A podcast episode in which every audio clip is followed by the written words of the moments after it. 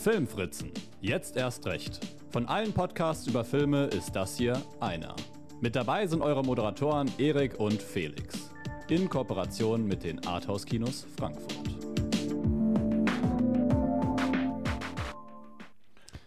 Heute tatsächlich mal wieder. Ne? Ja. Die beiden Moderatoren Erik und Felix. Nicht so wie letzte Folge, da waren wir leider äh, Nur ihr einer. zu- Ihr beide nur zu zweit, genau, da war Ja. nur einer der beiden originalen Filmfritzen dabei.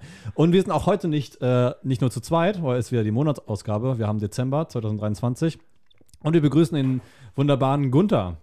Ja, hallo. Äh, froh, fro freut mich, dass ich hier bin, ja. Ja, freut uns, dass du hier bist. Noch Ja. ein bisschen dran gewöhnen, dass ich jetzt hier, genau, ja, ja, okay. Alles gut, wir hatten davor schon gesprochen, äh, das ist jetzt so der erste Podcast, den du so genau. ne? Also im Radio habe ich schon öfter mal geredet. Ich habe mir es hinterher nie anhören können, weil ich kann mir eine Stimme nicht hören, aber Mhm. äh, ist okay. Aber musst, musst ja das nicht hinterher nochmal Nee, ne? Also, wir hören dir gerne zu, so, Okay. so, damit du dich dann, versuchst beruhigt, dann wohlzufühlen. bin ich schon mal beruhigt. Das ist eine sehr angenehme Stimme, passt auch zum Radio. denke. Okay, danke. Ja. Genau. Äh, ja, und äh, ich hoffe, dass äh, nicht nur wir gerne zuhören, sondern auch da draußen viele Leute gerne zuhören. Wir begrüßen euch natürlich mal wieder seit einer Ewigkeit. Es ist wirklich lange her. Äh, ich glaube, die letzte Ausgabe, die wir in, diesem, in dieser Konstellation hatten, zwei Fritzen mit Gast, war im Juni. Echt? Ich glaube. Ja, wir hatten eine sehr lange Sommerpause, dann kam Oktober. Und dann war ich krank, ja. Und dann waren wir beide krank im November. Und jetzt ist Dezember, das Jahr neigt sich schon dem Ende zu. Und äh, bevor wir hier nochmal in die Diskussion und äh, äh, reinstarten, finden wir erstmal raus, wer denn unser Gast überhaupt ist. Jede Faser von Gunter Deller spricht über seine große Liebe zum Kino und der Kunst. So ist Gunter Deller nicht nur Fotograf und Filmemacher, sondern ist ebenso Mitbetreiber des kleinen Frankfurter Programmkinos Mal sehen, in dem er seit 1999 arbeitet. Zudem hat er eine Schwäche für den Analogfilm, was von seinen Anfängen auf der Super 8 Kamera zu einem heutigen Praxisseminar an der Goethe-Uni Frankfurt mit dem Titel Das hat Format reicht. Günthers Werke selbst reichen vom kurzen Filmpoem Schattengrenze aus dem Jahr 1999 bis hin zum 2019 erschienenen Experimentaldokumentarfilm Inseln von Dunkelheit, Inseln von Licht über den 2018 verstorbenen Lyriker Paulus Böhmer. Willkommen, Gunther.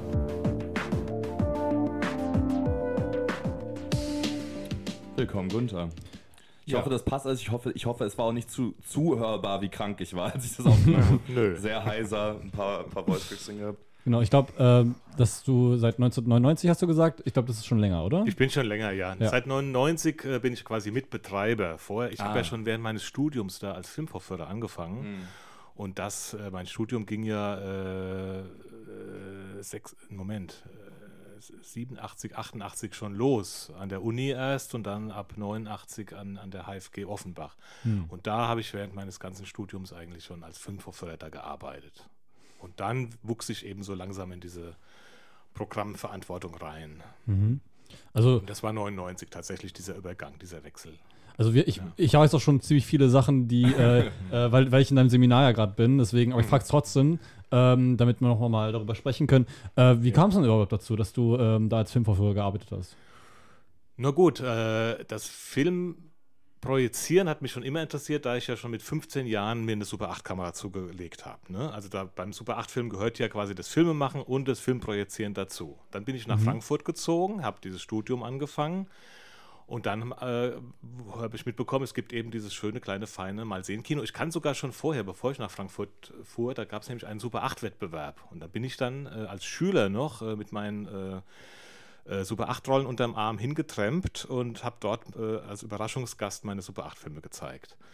Und das war meine erste Begegnung dort. Ich hätte nie gedacht, dass ich dann zwei Jahre später ungefähr da als Filmvorführer anfange, aber dann habe ich dann angefangen zu studieren, äh, Filmwissenschaften und äh, da war das naheliegend. Habe ich mich anlernen lassen. Die suchten damals Vorführer, weil das war der Übergang von äh, der, äh, also der äh, Schmalfilmtechnik, also die hatten vorher 16 mm Projektion und haben sich dann eine 35 mm Maschine angeschafft. Und da haben sie da quasi, das hat quasi dem Ganzen viel mehr Spielraum ermöglicht, also viel mehr, man bekam viel mehr Filme auf einmal und konnte, und das Programm hat sich erweitert und die brauchten Vorführer.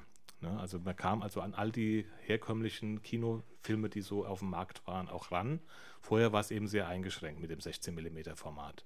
Mhm. Und dann, äh, ja, dann kam, fing das an mit äh, Sonntagsmatineen, mit Spätvorstellungen, Nachtvorstellungen gab es damals noch und dann brauchten die einfach Leute und dann habe ich angefangen da, also wirklich ganz blutig.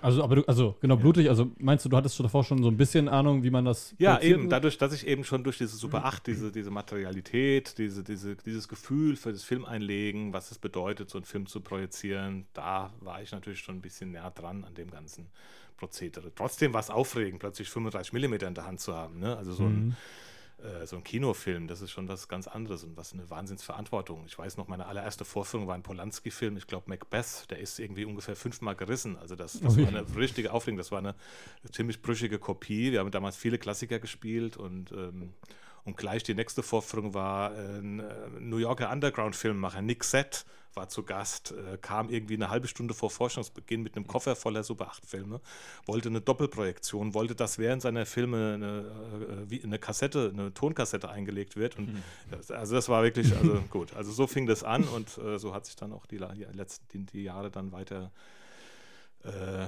die Kontinuität äh, des Programms dann auch äh, gehalten, weil Mhm. genau. Also finde ich auch cool, dass du äh, sagst, dass sie dir halt die Möglichkeit gegeben haben, auch deine eigenen Super 8 Filme zu drehen.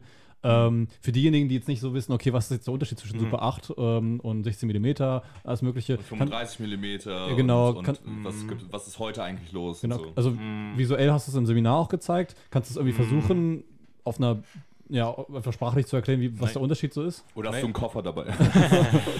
schwer jetzt über, äh, ich könnte jetzt hier Filmmaterial knistern lassen vor dem Mikrofon. Also es ist wirklich was sehr haptisches, es ist eben eine, eine Folie, es ist wirklich eine, ein, ein durchleuchteter Filmstreifen. Das ist der Unterschied zum Digitalen. Es ist äh, man hat schwere Filmrollen zu be bewegen, die werden durch einen Projektor bewegt, das, die werden projiziert, mit Licht durchleuchtet. Also wir haben, und das ist jetzt, ob, äh, ob jetzt Super 8, 16 mm oder 35, was ja der Standard-Kinofilm war, viele Jahre, also seit, seit den 1930er Jahren oder so, früher schon, also hat sich das etabliert. Und ähm, genau, also das war bis zur Digitalisierung. Wir haben 2012 umgestellt auf komplett Digitalprojektion, obwohl wir noch den Projektor auch haben und das noch könnten.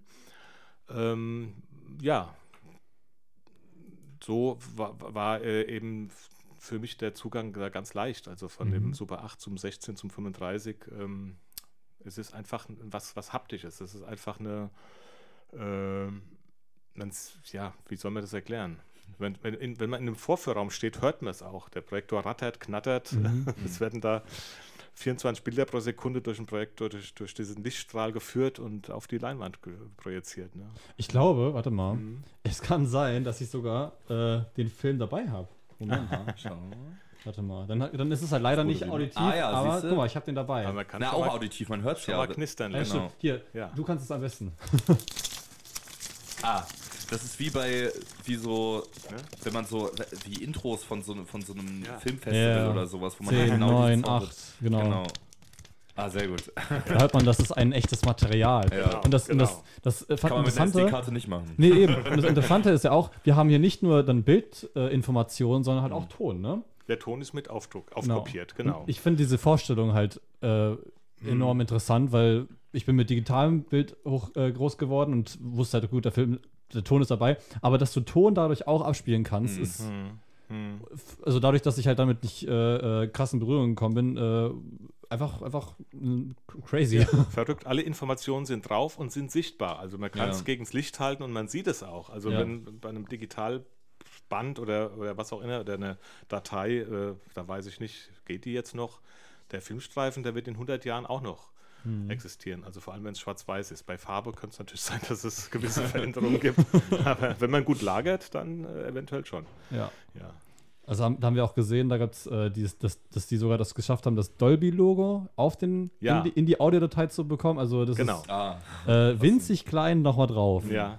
Das Äh. ist der, die Digitalspur. Also das war ja dann, das kam ja kurz vor Ende des 35 mm Films auf, dass man den digital, dass man den Ton wenigstens digital wiedergeben kann durch äh, eine, eine, eine mitkopierte Spur, die zwischen den Perforationslöchern des Films liegt. sehr speziell jetzt, aber man hat dann wirklich einen Digitalton, aber eine analoge Bildprojektion. Aber findest du, da fehlt jetzt was? Also wenn du dir jetzt so ein Bild anschaust oder ein, also ein Video, äh, ein digitales Video anschaust, die digitalen Kinofilm oder ähm, den Ton, dass der Ton nur digital ist, findest du, man merkt das, dass es äh, echtes Material ist und äh, nur digital quasi? Mm, Na, inzwischen ist die Digitalisierung so gut, dass ich es kaum mehr wahrnehmen kann. Also eine Weile habe ich es immer noch gemerkt, aber jetzt sitze ich manchmal im Kino und äh, na gut, also man merkt es bei einer Film, äh, Filmprojektion ist der Bildstand nie so hundertprozentig. Ne? Das Bild bewegt sich, das hat sowas, ne? man hat ja eine Mechanik. Das ist, läuft ja durch Projektoren, die mechanisch sind, das ist nicht hundertprozentig. Ne? Da, gibt's, da wackelt es immer ein bisschen und das, das äh, und eine Digitalisierung, die steht halt bombenfest auf der Leinwand. Da gibt es halt kein, kein, keine Bewegung im Bild. Und aber das, ja, die, die, ich meine, man sieht es schon noch. Also ich sehe es oft bei, äh, gerade bei experimentellen Sachen, das ist ja mein Metier auch, bei 16 mm Filmen, die sehen einfach, wenn die so eine schöne Kopie ist, sehe ich mir die schon lieber äh, als Kopie an, als Filmkopie. Und das hat schon was ganz Magisches eigentlich. Dann machst du dann so abends äh, nach dem Feierabend noch mal einen Film über den Projektor an. Ja, ganz selten, aber ja. Stell mir so ja. sehr idyllisch vor. Ja, ja. Mhm. Also ich habe immer noch Filmrollen auch da und immer, klar, für die Seminare natürlich Mhm. auch, klar. Und ähm, meine eigenen Filme ja auch. Also ich werde auch immer mal gefragt, ich soll dann immer mal meine frühen Werke zeigen, obwohl es eigentlich schon so lange her ist. Aber es gibt ja auch so eine Bewegung, also das, äh, das, äh, das Analoge zu bewahren. Und Mhm. Und bist du ein Fan davon? ich bin schon Fan davon, aber ich bin da nicht so ausschließlich. Also ich, Mhm. ich drehe ja, meine neuen Sachen sind alle digital gedreht. Also das ging gar nicht anders. Auch bei Aufträgen, die äh, für Museen und was auch immer, das, die können sich das gar nicht erlauben, diese Materialkosten, diese Entwicklungskosten, die dann bei dem Analogfilm ähm, anfallen. Ähm, dann und es erleichtert es mir schon. Also vor allem Mhm. die Kosten auch. Also es- Und ist nicht so schwer. und nicht so schwer. ja. Ich habe schon gemerkt, du hast äh, sehr einen engen Zeitplan, ne? Also, dass du nebenbei auch noch äh, Auftrag, Aufträge annimmst und Sachen drehst und so weiter. Mhm.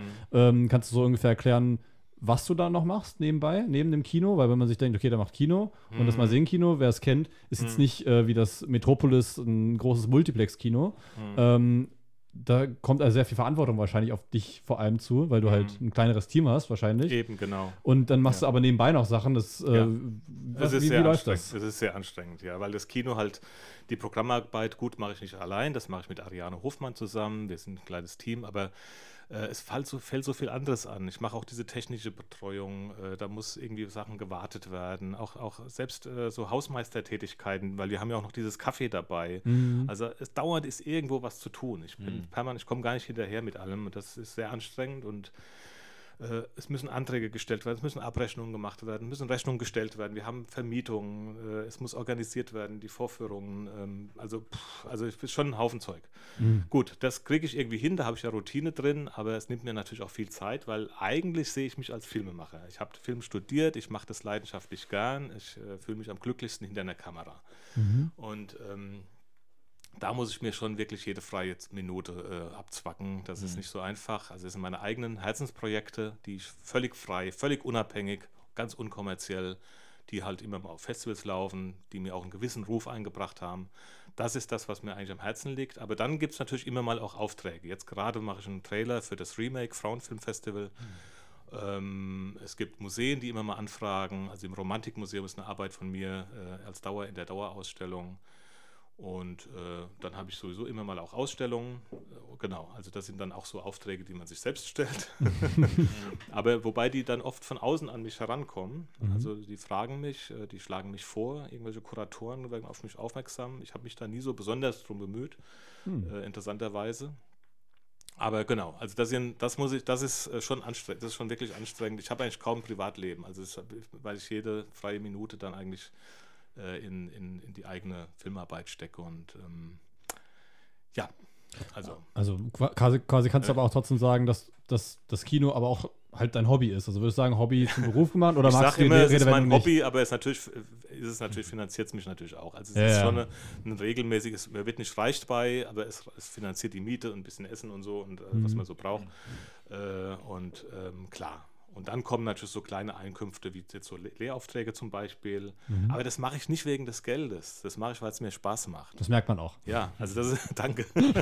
das ist wirklich, und, und klar, und dann mal ein DCP erstellen und so. Also ich habe dann so die, die Gerätschaften und dann kommen immer mal Leute auf mich zu, kannst du mal das und das schnell machen oder, oder auch Projektionen, also Vorführungen oder Kurzfilmpremieren. Also ich unterstütze gern äh, den Nachwuchs auch. Ne? Und dann äh, samstags nachmittags gibt es oft Kurzfilmpremieren im Mal sehen. Und das mache ich dann auch oft selbst, weil es mich natürlich auch interessiert, was entsteht da an neuen Dingen und äh, Kontakte knüpfen und was auch immer. Und also die Leidenschaft geht dann schon äh, sehr weit und das ist auch der Grund, warum halt auch äh, viele Veranstaltungen im Kino auch sind, wo Gespräche sind, die ich äh, fast alle selbst moderiere eigentlich auch, was auch kaum ein Kino macht. Also das, das ist mir dann auch wichtig, dass ich dann selbst da vorne stehe und moderiere und die mit den Filmemachern, äh, Macherinnen auch in Kontakt bin und, äh, ähm, und sie begrüße als Gäste, als, als Kinomacher dann auch die Gäste persönlich ähm, ja, zur Kenntnis nehme und einen ganzen Abend, ich meine, da gehen auch Abende drauf. Ich hatte im Oktober, ich hatte letztens einen Monat, das war, ich glaube, der Oktober war es, äh, jede Woche zwei Veranstaltungen. Ne, Das heißt, da gehen Abende drauf schon mal. Ne? Oft muss man sich auch nochmal vorbereiten. Oft, manchmal liegt der Film zwei Monate zurück oder länger, noch ein halbes Jahr habe ich den vielleicht auf einer Filmmesse gesehen oder auf einem Festival. Und um mir dann so nochmal reinzukommen, gucke ich mir dann nochmal ein paar Tage vorher auch nochmal an, komplett, mache mir ein paar Notizen, sodass ich zumindest mal die ersten zwei, drei, fünf Fragen äh, stellen kann. Meistens geht es ja dann ins Publikum über, aber all diese Vorbereitung, all das, was man dann zu Hause macht, also auch zu Hause, abends, ich gucke nichts mehr sonst. Ich gucke Screening-Links, Filme, die mir äh, angeboten werden von Filmverleihern, damit wir auswählen können. Und ich gucke kein Fernsehen, ich gucke keine Serien, ich kann das alles, ich habe gar keine Zeit dafür. Zum Beispiel. Also du sagst Ja. nicht, okay, geil, der neue Captain Marvel ist draußen. Kann ich überhaupt nicht so sagen, kann ich echt nicht sagen. Würde mich schon mal interessieren. Ja. was, was, was, was würdest du sagen, ist so der letzte große Mainstream-Film, den du gesehen hast im Kino? Oder vielleicht nicht im Kino? Also. Oppenheimer und Barbie habe ich Mhm. natürlich gesehen, klar. Also da war ich auch gerade in Athen. Im, im Sommerkino hat total Spaß gemacht, Ah, klar. geil. Und nee, Oppenheimer stimmt gar nicht. Habe ich in Berlin gesehen, auf 70 Mil- die 70 mm Kopie. oh, in Genau. Berlin gibt es eine 70 In Millimeter- Berlin Ja. lief der im, im äh, ähm, Zoopalast. Auch im IMAX dann, ne? Nee, das Nee? ist kein IMAX, das ist Ach so. äh, Genau. Das, äh, ich Ja. ich wollte gerade sagen, weil es gibt, es gibt äh, von, äh, weil mir das vorhin auch schon die ganze Zeit auf der Zunge lag, äh, f- äh, die, die Version, die Christopher Nolan sagt, das ist Oppenheimer, das ist der Film und so. Das ist ja IMAX 70 mm. Ja, genau, stimmt. Und äh, von 70 mm gibt es halt auch ein paar Kinos so, äh, in Deutschland auch nicht so viele, aber von IMAX 70 mm gibt es auf der Welt drei, vier Stück oder so. Eins in Paris, oder? Das nächste ist in Prag auf Oder jeden Prag. Fall. Das nächste ist in Prag. Genau. dachte irgendwie in Und das Frankreich ist dann nochmal größer. Aber das ist halt auch so, ja, genau. Aber 70 mm ist bestimmt. Äh, ha- hast du ihn Ah, nur ja. in 70 mm gesehen? Nur in 70 mm. Also in, das war im Prinzip wie ein Ja. CinemaScope-Bild, Mhm, aber halt genau. auf halt analog. Bei IMAX hat man ja dann noch die Höhe, da hat man ja quasi so ein quadratisches Bild, ne? Oder mehr oder weniger. Das kann sein, weil das Oder? ist halt, wollte ich gerade sagen, das ist das, was ich auch nie so ganz verstanden habe. Ah, ja. ja, also- ich glaube schon. Also es, äh, Mhm. ähm, du hast den Snyder Cut gesehen. Also da hast man auch, glaube ich, so ein bisschen fast 4 zu 3. Also ich glaube, Mhm. ganz quadratisch ist es nicht, oder? Okay, kann Das sein, mich halt ja. auch verwirrt, ja, aber- ja.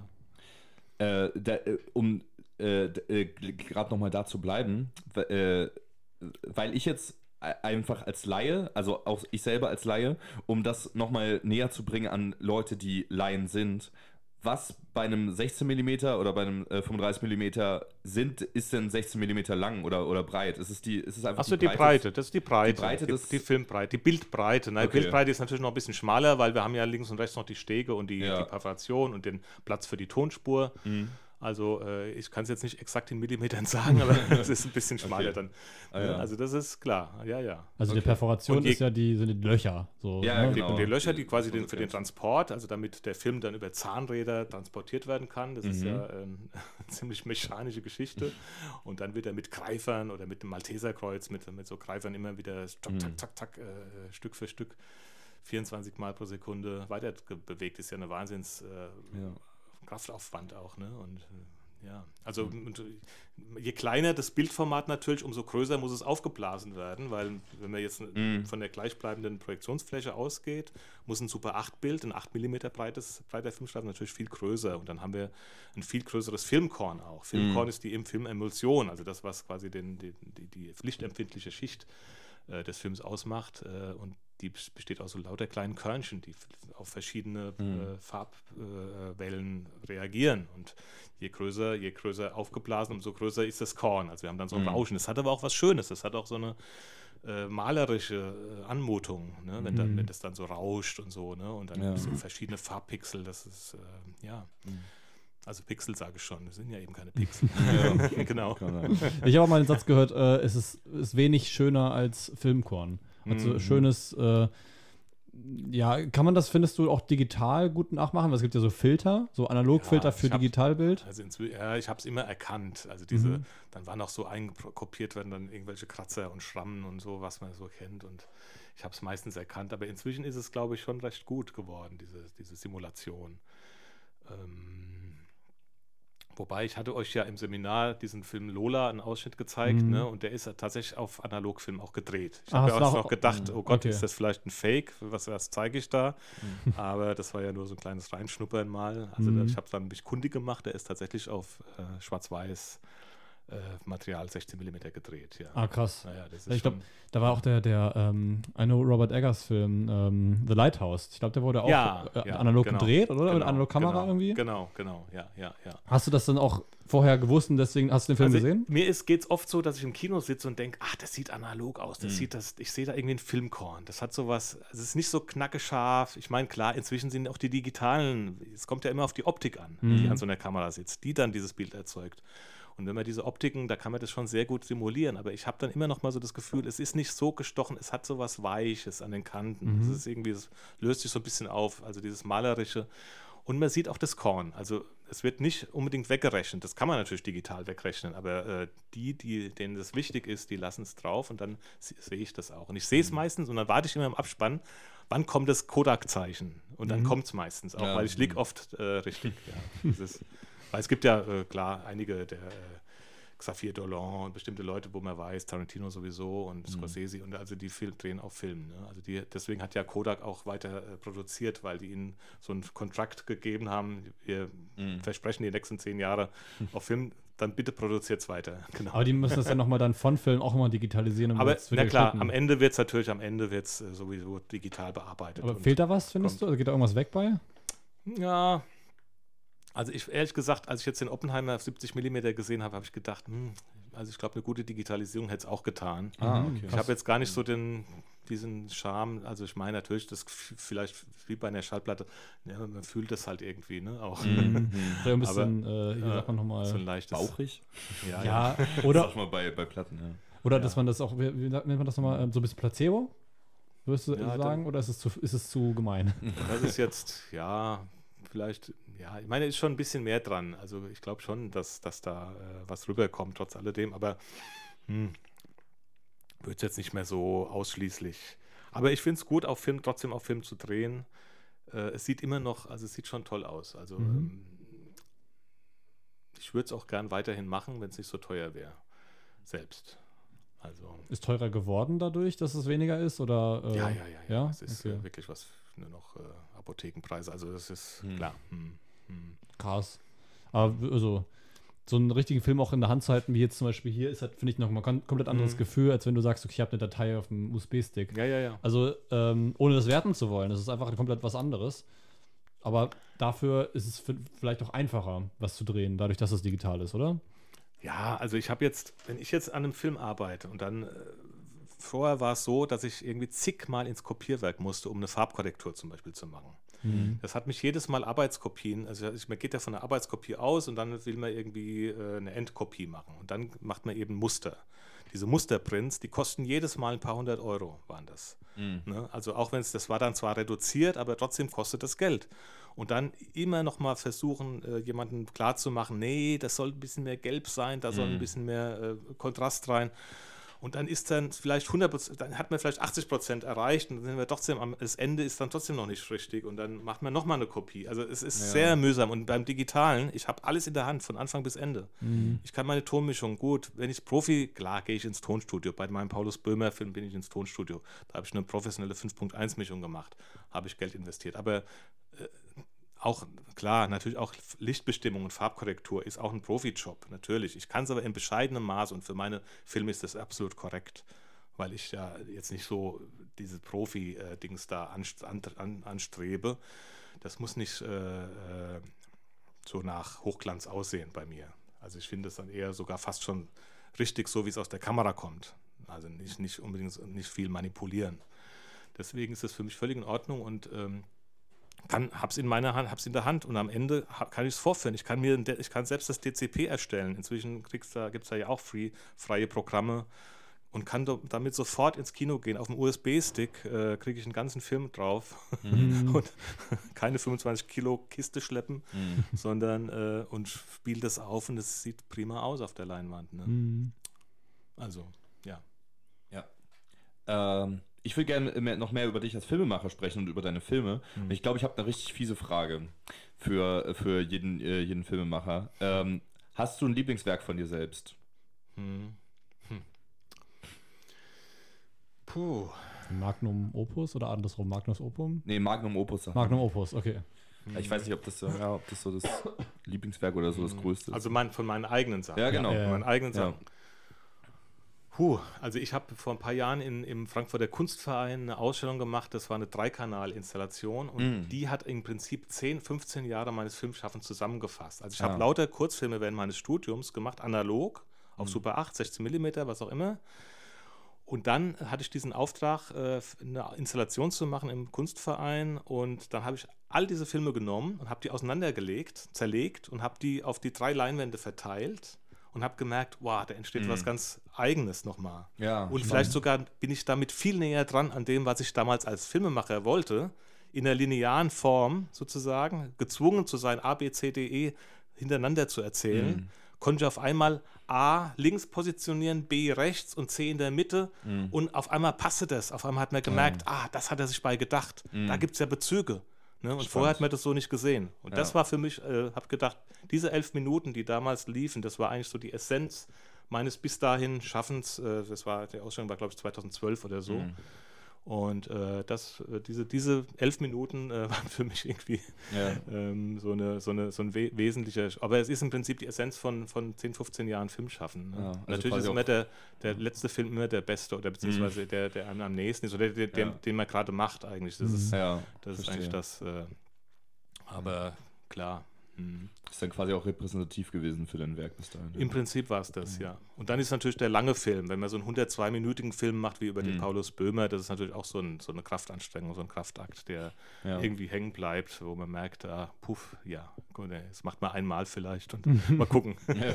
Also, war, also das war dein erster Langfilm, ja? Ja, ja, mein erster bislang einziger, ja. Aber hast du den alleine gemacht oder mit einem Team? Ich habe den im Prinzip alleine gemacht. Der war, äh, der war gedacht als Kurzfilm. Mhm. Ich habe äh, hab so eine Leidenschaft für die Lyrik. Also wenn man mhm. Experimentalfilm macht, da, da, ist die Lyrik eigentlich sehr, näher, mhm. sehr nah dran. Mhm. Da fühle ich mich am ehesten äh, hingezogen.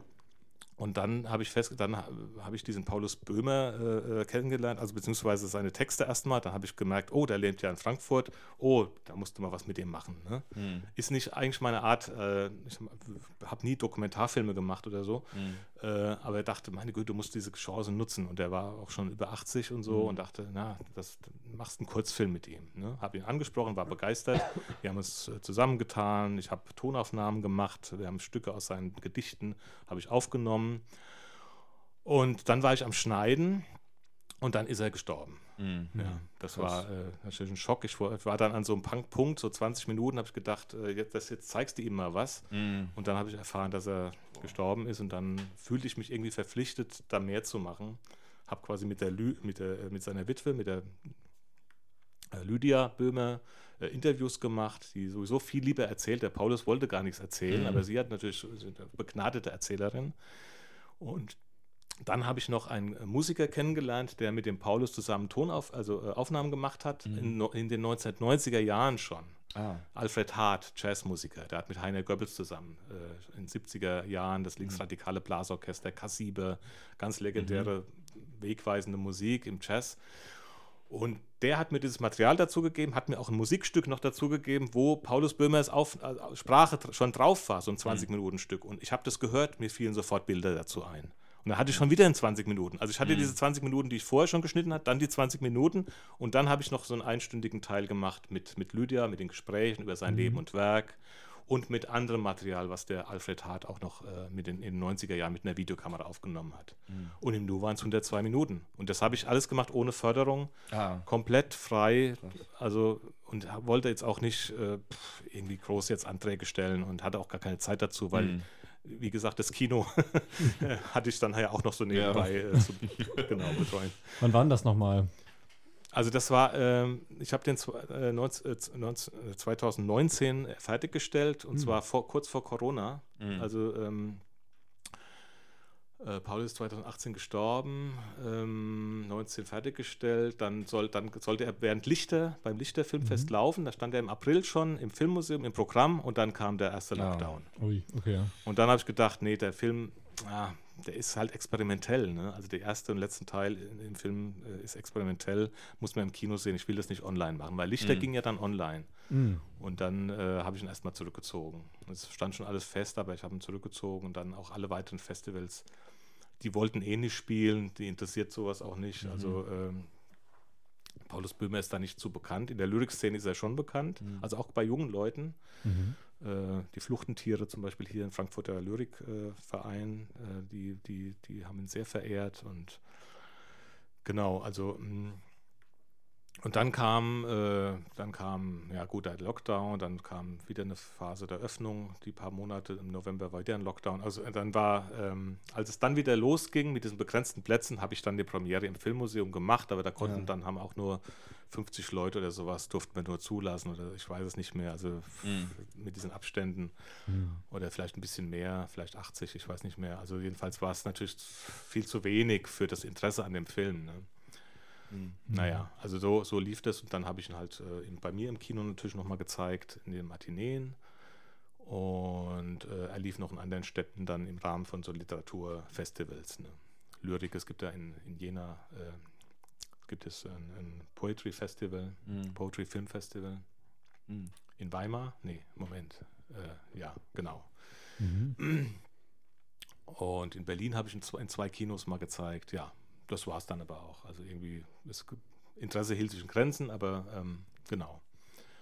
Aber es ist schon. Das- oh, sorry, sorry, erzähl. Ja, nö, äh, ich weiß gar nicht, wo, wo wir jetzt anfingen, wie ich dazu gekommen bin. Aber Es, g- es ging äh, vor allem um, äh, quasi um, um dich als äh, Filmemacher und dann Genau. deinen ersten und Ach so, meine, einzigen- meine wichtigen. Genau, Ja, ja. genau, genau. das war, ja, ja. Also die beiden, also der ist, der muss, den muss man dann schon auch erwähnen, weil es für mich eben wirklich so eine Herausforderung war. Vor allem diese, diese experimentellen Teile, die gehen mir leicht von der Hand. Mhm. Das ist mein, ja, da fühle ich mich wohl. Aber dieser Dokumentarteil, ich habe wirklich, ich schätze jetzt alle Dokumentarfilme, Mhm. weil ich jetzt merke, was das, was das für eine Herausforderung ist, einem Menschen gerecht zu werden, Mhm. irgendwie Ja. was zu machen, was äh, boah, so, so vielfältig ist und, ähm, und abwechslungsreich und spannend.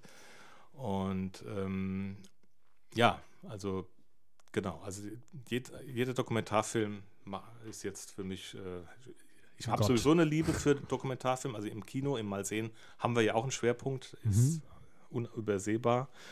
Und ich habe jetzt eine noch größere Wertschätzung, ja. Voll toll. Es war es auch ein tolles Gefühl für dich selber, auch äh, diesen Flyer zu machen und deinen eigenen Film draufzuschreiben? Ja, klar. Kann ich mir vorstellen. Unsere eigenen Pla hast du auch Plakate erstellt dafür? Ja, ja, es gibt Plakate, es gibt Flyer auch zum Film. Und äh, ja, im Prinzip, ja, genau. Und dafür, dass ich jetzt ein Kino habe, zeige ich natürlich meine Filme eigentlich viel zu selten, aber irgendwie finde ich das auch zu einfach. Ne? Also, Ja, ja. ja. Aber ich wollte ich wollte auch gerade fragen, äh, einfach so im, im Gedanken von, wenn ich jetzt sage, ich will mir diesen Film gerne angucken, weil mich der Mhm. interessiert, kann ich das irgendwo irgendwie machen? Auf Amazon oder so? Netflix? Naja, wie gesagt, ich, ich, das Problem bei dem Film ist, dass Ja. äh, der halt experimentell ist und dass dieser erste 20-minütige Teil äh, zum großen Teil aus Schwarzfilm besteht, in Mhm. dem ab und zu mal Bilder aufflashen und Sprache und Musik eben ist Mhm. und man eigentlich in einem dunklen Kinoraum sitzen muss, um das richtig. Und ich glaube, das ist auch das Problem, warum der bei, bei den meisten Festivals abgeblitzt ist, weil die meistens wahrscheinlich auf dem Laptop geguckt haben Ah. und, und dann haben sie gesagt, "Oh, da passiert ja nichts und so weiter. Mhm. Ne? Also man muss einfach diesen, diesen, man braucht diesen Raum, diesen Kinoraum äh, dafür. Und ich möchte es nicht online. Ja. Ich möchte nicht. Ich könnte dir natürlich mal einen Link schicken und so. Aber ähm, ja, Ja. ja, aber ich also- habe ihn auf Vimeo, Ja. aber mit einem Passwort. Ja. Oder, beziehungsweise, genau. Ja, aber da, darauf wollte ich auch hinaus eigentlich, weil ähm, äh, weil ich das gerade so spannend finde, dass ein Film dann quasi durch die Vorführungssituation, ob es jetzt einfach nur das Kino ist oder, oder äh, im, äh, im, im Museum oder ähnliches, äh, quasi eine andere Erfahrung wird und, und halt mehr an Wert gewinnt, wenn, wenn er denn dort stattfindet. Das habe ich mir auch eben gedacht, als du von deiner ähm, Dreikanal-Installation erzählt hast, dass eine Sache ist, die du ja gar nicht rezipieren kannst auf einem Laptop. Also das, man, Ja. das ist ja überhaupt nicht möglich. Ich weiß nicht, ob, ob überhaupt die meisten Leute da draußen so. Ah, Was hast du schon mal sowas gesehen? Du kennst auch im Filmmuseum diese Vierkanal-Installation, ne? Ja, genau. Ja, das finde ich, ich finde das so eindrucksvoll. Also das ist so. pure Immersion. Genau, wie hieß denn noch, ah, du weißt immer, wie der Film hieß, obwohl du gar nicht gesehen hast. Ähm, äh, von diesem, das habe ich immer in, in der Pupille gesehen. Ja, der, von dem wo du das schon dreimal gesagt hast, Ja, von, ja. von äh, ähm, Der hat Suspiria gemacht, das Re- Remake. Dario Argento. Achso, ja. nee. Ähm, ah, Mann, wie heißt er denn? äh, äh, äh, war, war das der Leos Carax-Film? Hieß er, hieß er so? nee, Ist er, ich war es nicht. Klimax oder. Nee. Irgendwas mit X, glaube ich. Ja, ich weiß Polar X. Ja, nee, weiß weiß ich gerade gar nicht. Ist Der, doch, der neueste war aber von dem, ne? Ja. Der auch hier lief. ja, ein französischer Film, ne?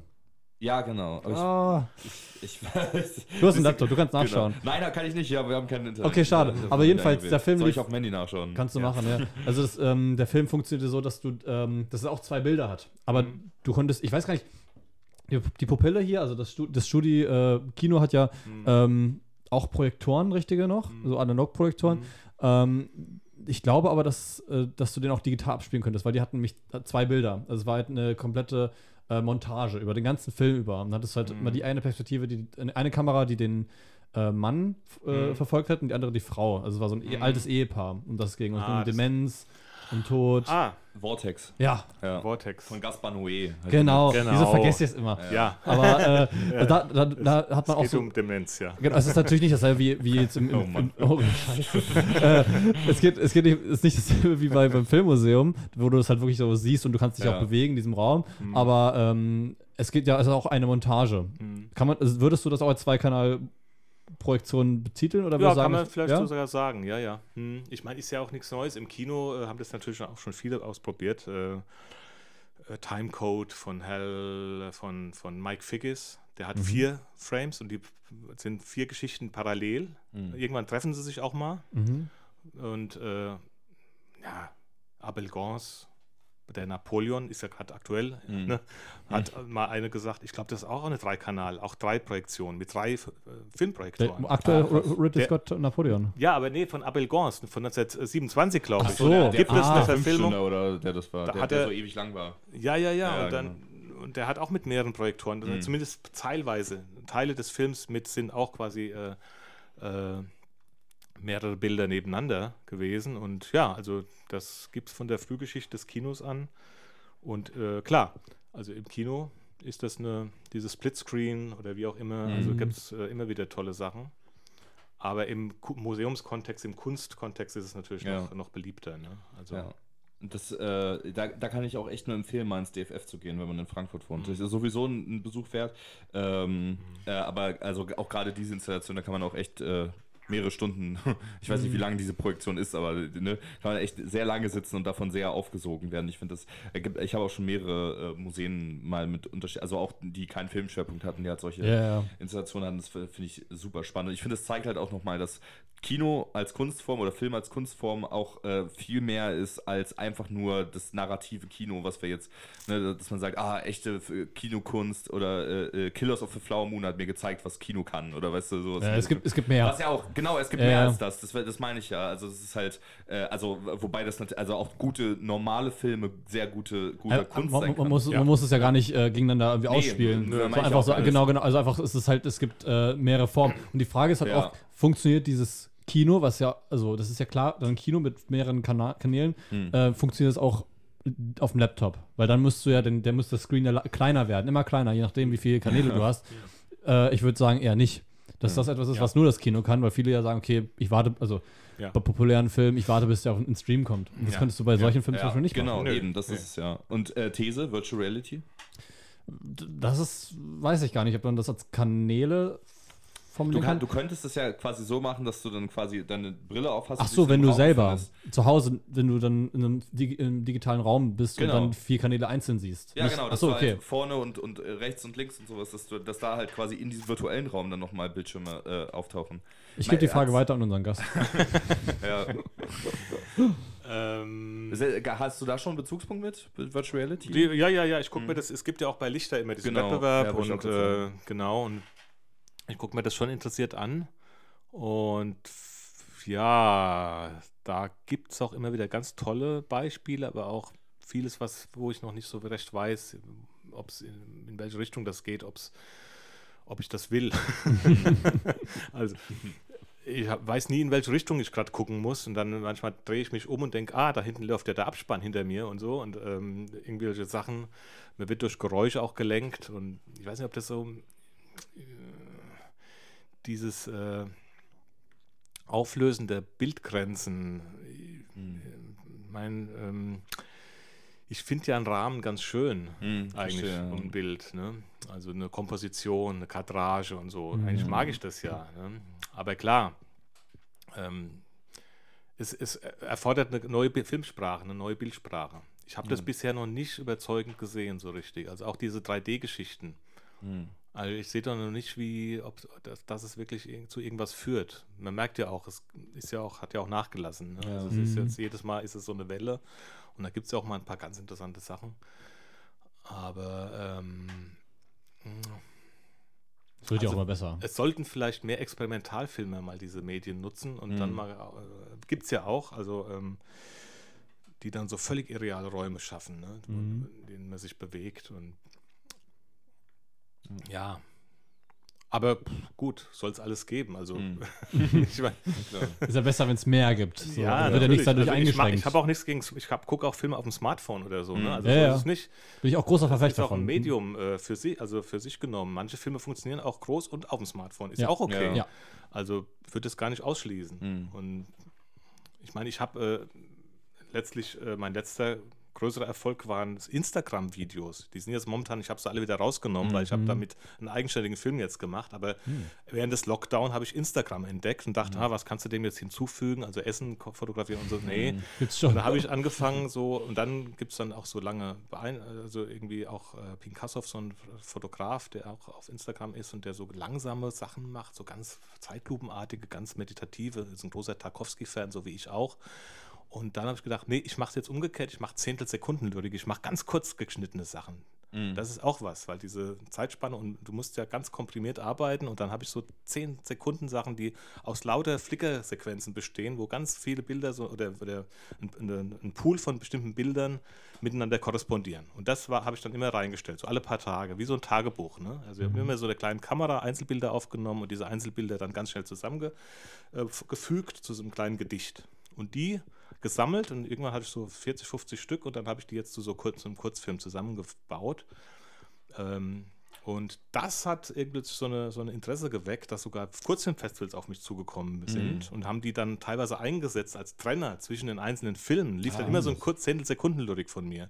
Oder ich hab's, und, und das hat funktioniert auf der großen Leinwand, weil es mit einer Kamera aufgenommen ist, die äh, wirklich tolle Einzelbilder macht. Das ist, also das ist eine kleine Sony, die aber, wenn ich drauf drücke, macht die lauter vollwertige Einzelbilder. Wie eine, wie eine Super 8-Kamera eigentlich. Ne? Also, und die sind dann einzeln für sich genommen sehr hochauflösend. Und deswegen funktioniert das auf der großen Leinwand, sieht das prickelnd scharf aus. Aber auf dem kleinen Instagram-Bildchen war es auch gut. Hat es auch so eine Intensität gehabt.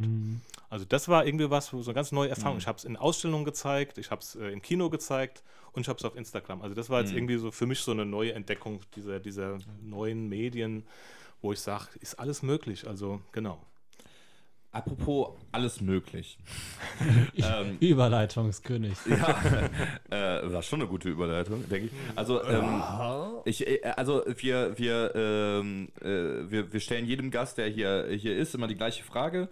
Äh, immer so zum Ende des Interviewparts, sage ich mal. Ähm, äh, wenn, äh, und es ist, äh, bei dir äh, interessiert mich das jetzt besonders, weil wir selten äh, wirklich äh, FilmemacherInnen, äh, FilmemacherInnen hier haben, also wirklich Menschen, die, die praktisch sich daran arbeiten. Und dann noch experimentell. Und vor allem experimental. Das, gerade deswegen äh, und halt auch viel Erfahrung und auch schon viel gemacht.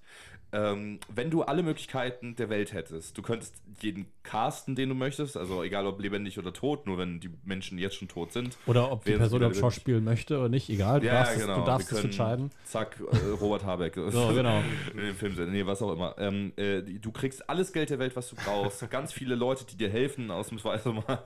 Anders als in, in, deinem, in, deinem, in deiner Doku. Ähm, Gibt es irgendwas, was in deiner Schublade liegt? Oder irgendwas, was in deinem Kopf in irgendeiner Schublade liegt, wo du sagst, das äh, würde ich richtig gerne mal machen, wenn ich alle Möglichkeiten dazu hätte? Ja, eigentlich wollte ich ganz anders antworten, aber Mhm. äh, weil ich, weil ich äh, das eigentlich gar nicht brauche. Also ich, was mir fehlt, ist Zeit. Ich würde gerne mal Ja. ein Jahr lang, äh, würde ich gerne mal lauter Leute zahlen, die all das machen, was ich im Kino mache und ich könnte mich mal ein Jahr lang völlig äh, entspannt meiner Filmarbeit widmen. Und ähm, weil für meine Filmarbeit brauche ich nichts. Also ich brauche meine Kamera, ich brauche mich, ich bin gern unterwegs, vielleicht Reisekosten vielleicht, ne? so das, das eventuell. Und ich bin ja so ein Bildersammler und deswegen ähm, wäre wär Zeit so das Wichtigste, äh, wäre mit, nicht mit Geld aufzuwiegen und ähm, aber mir fiel gerade ein, dass ich mal tatsächlich vor ein paar Jahren so eine Idee für einen Science-Fiction-Film hatte, einen experimentellen Science-Fiction-Film, der ähm, leider ist, wurde mir die ganzen Materialien geklaut. Ich hatte da lauter Notizen schon gemacht. Und das Genre reizt mich sehr. Und ähm, also und zwar, ich glaube, das ist alles noch nicht ausprobiert, alles, also was erzählerisch möglich ist. Und wenn man Science Fiction mit experimentaler experimenteller Sprache kombinieren könnte, ähm, ja, also das, das äh, wäre vielleicht eine Sache, die, weil das war auch mein Einstieg in das ganze Ding. Also unheimliche Begegnung der dritten Art, 2001, und die- das waren alles Sachen, die ich in meiner Kind-Schulzeit, äh, die mich geprägt haben. Ähm, ja, und wobei, ja, also da ging es um viel um Au- Außerirdische auch und um Leben nach dem Tod und so Fragen äh, in, dem, in dem Konzept. Und um so eine virtuelle Welt, also von Leuten, die eingefroren sich haben einfrieren lassen und dann plötzlich aufwachen und quasi von Außerirdischen in, in, in so einer Art Zoo gehalten werden. Ne? Also gibt es wahrscheinlich alles, alles auch schon irgendwie in der Form, aber vielleicht hätte ich es anders, würde ich es anders erzählen. Und jetzt schauspielerisch, klar, keine Ahnung, wenn ich da jetzt, äh, da wüsste ich jetzt, also vielleicht würde ich gerne mit Tilda Swinton mal äh, drehen oder so. Oh, die wäre, glaube ich, gut für Ja. sowas. Du kannst auch dich selber Und- mehrfach klonen und dann auch überall alles spielen lassen, wenn du Ja, genau, ja. also irgendwie so in die Richtung. Ja, Cool. wäre meine Antwort, genau. Ich glaube, das ist schon die äh, äh, außergewöhnlichste oder eins der außergewöhnlichsten Sachen, die wir gehört haben. Oftmals so, okay, viele Leute haben Bock, das und das zu machen und denen fehlt es halt an Mitteln und auch Ja. natürlich auch an Zeit. Äh, ist natürlich auch ein Mittel. Aber du sagst ja, oh, ich, ich habe eigentlich schon alles, was ich brauche und das ist, Hm. das ist cool. Ja. Ja, ja, so ist es. Tatsächlich. Dann ähm, wollen wir dann zu unserem ersten Einspieler, also Jawohl. zweiten Einspieler quasi, Genau. ankommen. Dann würden wir jetzt nämlich zu den Filmnews zuerst kommen. Jawohl. Genau, und äh, davor müssen wir natürlich sagen, die Filmnews, du hast ja diesmal gemacht, sind meistens eher im äh, Mainstream-Bereich Ja. angelegt. Ähm, deswegen, ähm, Ich habe eine News extra für dich mit reingenommen. ui, da Mal bin ich gespannt. Okay. Schon Genau, okay. Schauen wir mal. Also, mal, gu mal gucken, was wir draus machen können, weil äh, so viel war so viel war nicht los, bisschen schon. Film News. Willkommen Marty. Wie Regielegende Martin Scorsese jüngst auf seinem Instagram-Account verkündete, hat auch er nun einen offiziellen Account auf der Filmtagebuch- und Review-Plattform Letterboxd. Hier hat er nun noch keine Filme reviewed oder bewertet, die Plattform aber vorrangig für die Listenfunktion genutzt, mit der er beispielsweise Filme aufzählt, die ihn bei seinen Filmen inspiriert haben. Kurz nach der Gründung konnte Scorsese über 290.000 FollowerInnen sammeln und ist somit der meistgefolgte Account der Plattform.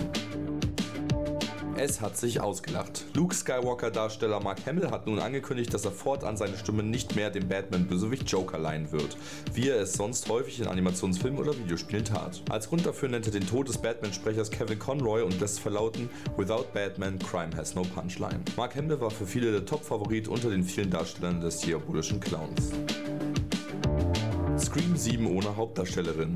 Die Produktionsfirma Spyglass, die vor allem das Legacy-Sequel der Scream-Reihe aus 2022 und dessen Nachfolger Scream 6 aus diesem Jahr produziert hat, hat nun verkündet, dass Hauptdarstellerin Melissa Barrera für den siebten Film gefeuert wurde. Grund dafür sei ihre Unterstützung von Palästina im Nahostkonflikt auf Social Media. Das offizielle Statement von Spyglass: We have zero tolerance for antisemitism or the incitement of hate in any form, including false references to genocide, ethnic cleansing, Holocaust distortion or any anything that fragrantly crosses the line into hate speech. Konkret ging es um Storyposts von Barrera, bei denen sie Israel Genocide and Ethnic Cleansing vorwerfe und ein Repost vom Jewish Current Magazine über die angebliche Verfälschung des Holocaust. Darauf folgend wurde angekündigt, dass auch Co-Star Jenna Ortega vom Projekt aussteige, allerdings hinge dies mit terminlichen Problemen wegen der zweiten Staffel der Netflix-Serie Wednesday zusammen.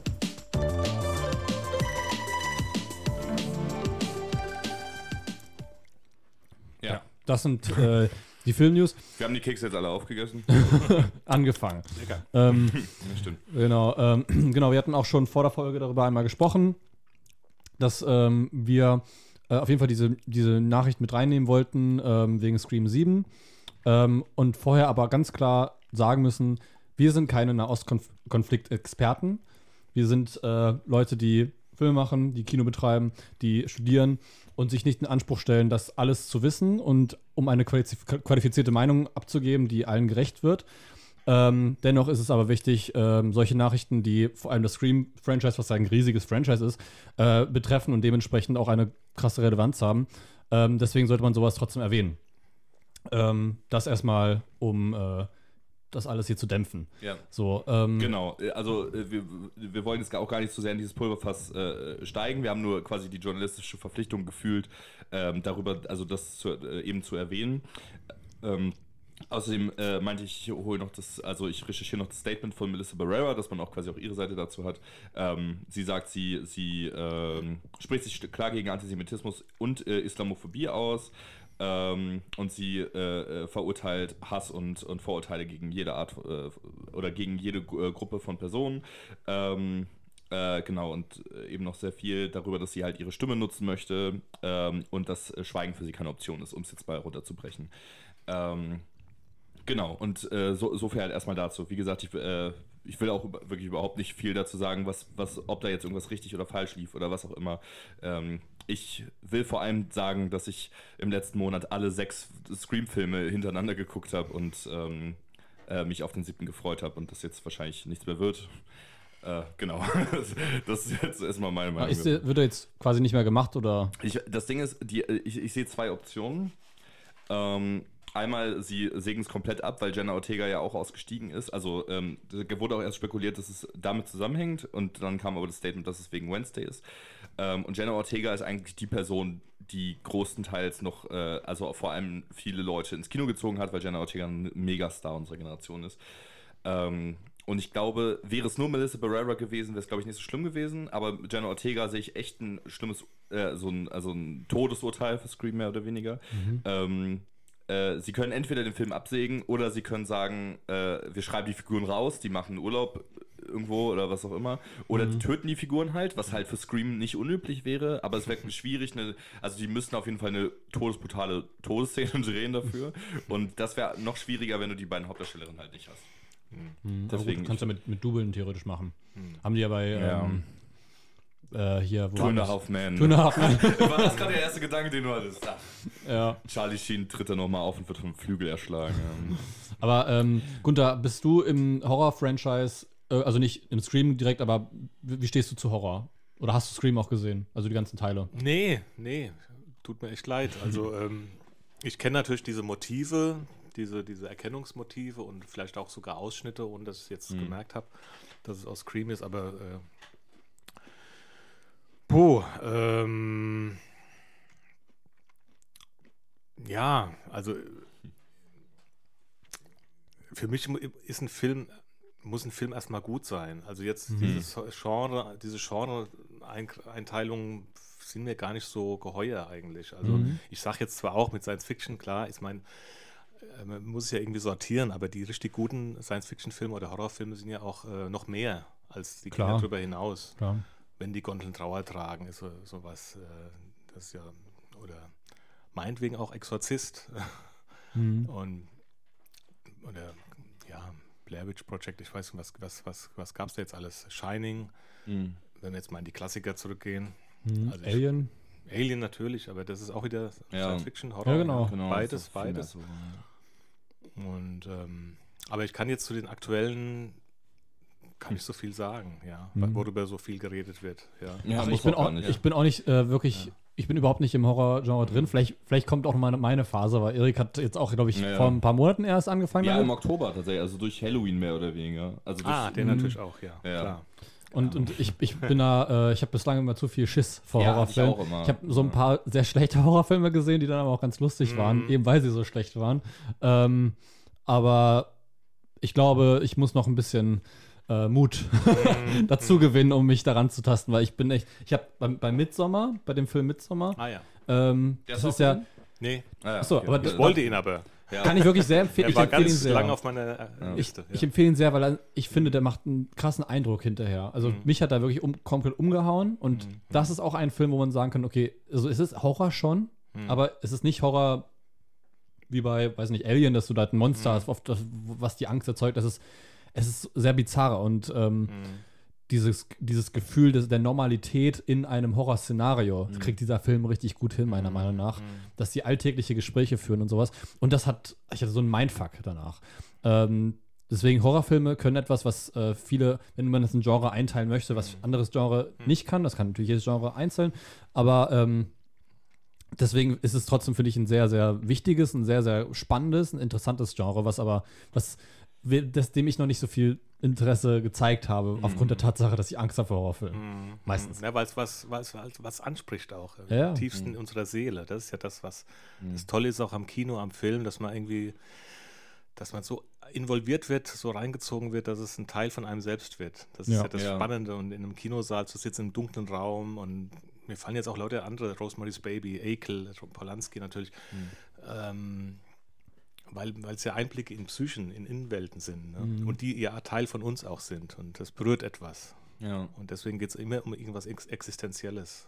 Ja, ja. Also insofern, ja. Und also man, das ist ja das Tolle am Film generell, dass man im Kinosaal sitzt und sich dann ähm, komplett von der Illusion einschleusen lässt und man egal und vergisst, dass es Leute sind, die bezahlt werden, das zu spielen. Das sind ja keine echten Figuren quasi, sondern wir, wir akzeptieren das als Figuren. Und bei, bei zum Beispiel bei Midsommar, da war ich eine Woche lang von diesem Film. Ja. Ich, ich musste eine Woche lang an diesen Film denken. Toll. Einfach, äh, also so toll war es nicht, aber es ist toll für den Film. Es ist toll, dass Ja. ein Film das kann. Genau, genau. also, dass das ist so. so deswegen, äh, ja, ähm, deswegen meine ich nur, das ist, das ist krass, wenn man so drüber nachdenkt über die Psychologie des Films, dass es Ja. halt funktioniert. Und das ist auch einer der Gründe, warum ich sehr zufrieden bin mit meiner Studienwahl. Ja. So. Theater, Film und Medienwissenschaft an der Goethe-Uni. Ich wurde nicht bezahlt von der Goethe-Uni. Wenn man das studiert, studiert gerne das hat Format auschecken als Ja. Praxis. Ja, Seit wann machst du das?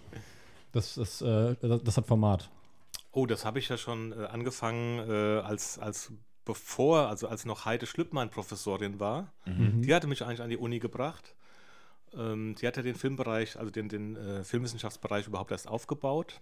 Und ich hatte auch bei ihr studiert, bevor ich nach Offenbach ging, verrückterweise. Und dann äh, hat sie mich dann daran geholt, weil sie mich ja halt kannte als Projektionist. Und ich habe dann natürlich immer auch für ihre Festivals und äh, der Kinothek Asta Nielsen gearbeitet.